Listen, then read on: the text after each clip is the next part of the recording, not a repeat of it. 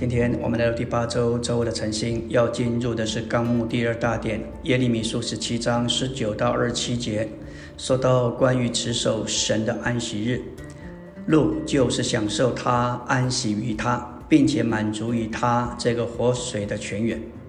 耶利米十七章这一段乃是耶和华关于持守安息日的警告。这里耶和华说：“你们若是留意听从我。”在安息日，不担什么担子进入这城的各门，却分别安息日为圣。在那日，无论何工都不做，那这城必永远有人居住。你们若不听从我，不分别安息日为圣，人在安息日担担子进入耶路撒冷的各门，我必在各门中点火，这个火要烧毁耶路撒冷的宫殿，不能熄灭。我们知道安息日表征神为我们做了一切，完成了一切，同时他也预备了一切。人所做的就是必须停下自己一切的工，在安息日做工，乃是对于神和他所成就的最大的侮辱。我们不该这样做工，我们反该接受神做我们的享受，隐于连于他这活水的泉源。分别神的安息日为圣，就是停止我们的工作，接受神为我们所已经做成的。新约主要的也是这两面：第一，接受神这活水做我们的享受，做源头；第二，停止我们的工作，神为我们成就了一切。在新耶路撒冷里，我们将不做工，我们只吃喝、赞美、享受，并且欢乐。这乃是神圣的经纶。纲目的第一个终点，论到神居所建造的记载之后，出埃及三十一章十二到十七节重申守安息日的诫命。基督乃是安息日之安息的实际。在这里说到你们勿要守我的安息日，即使今天我们在新约里仍然要守主做我们的安息日。这是神与我们之间世世代代的记号，使你们知道我是把你们分别为圣的耶和华。当我们享受主做我们的安息，他就成为我们的圣别。出埃及三十一章十七节说：“这是我与以色列人之间永远的记号，因为六日之内耶和华创造天地，第七日便安息舒畅。”我们要注意到“安息并舒畅”这个词。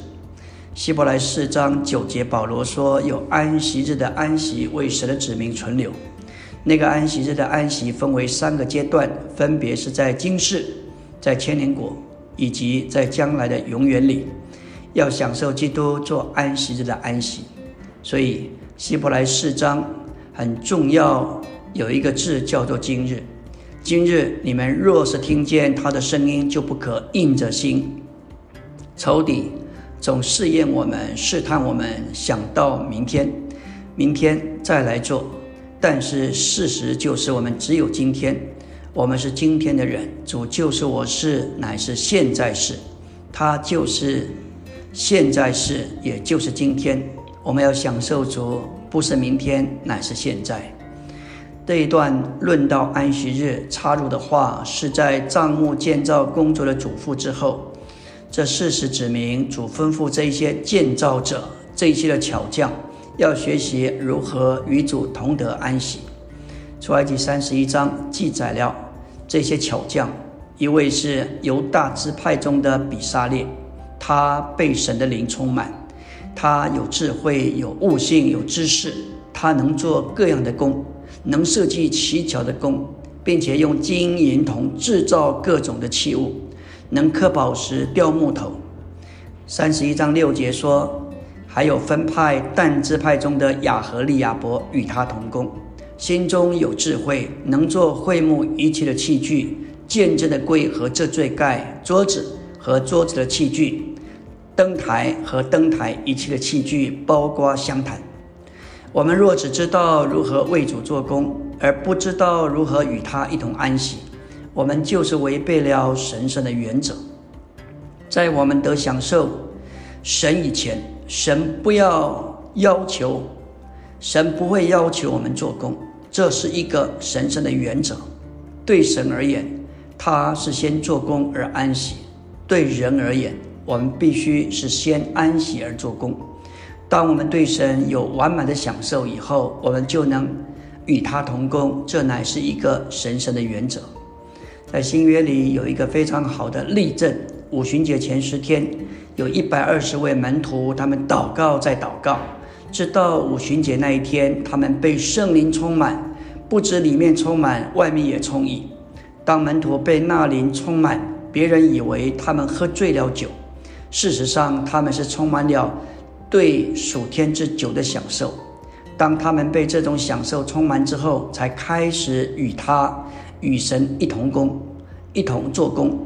他们按着那里所吃的发表，用别种不同的语言说起话来。他们都惊讶稀奇，说：“看啊，这些说话的人不都是加利利人吗？怎么听见说我们生来所用的本地话？”有些人就讥笑说：“他们无非是被新酒灌满了。”根据罗马太第九章说到，新酒就是基督自己。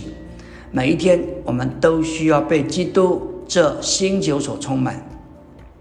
四世纪九章十三节说到，我们被基督这新酒充满时，我们这个酒就能使神使人喜乐。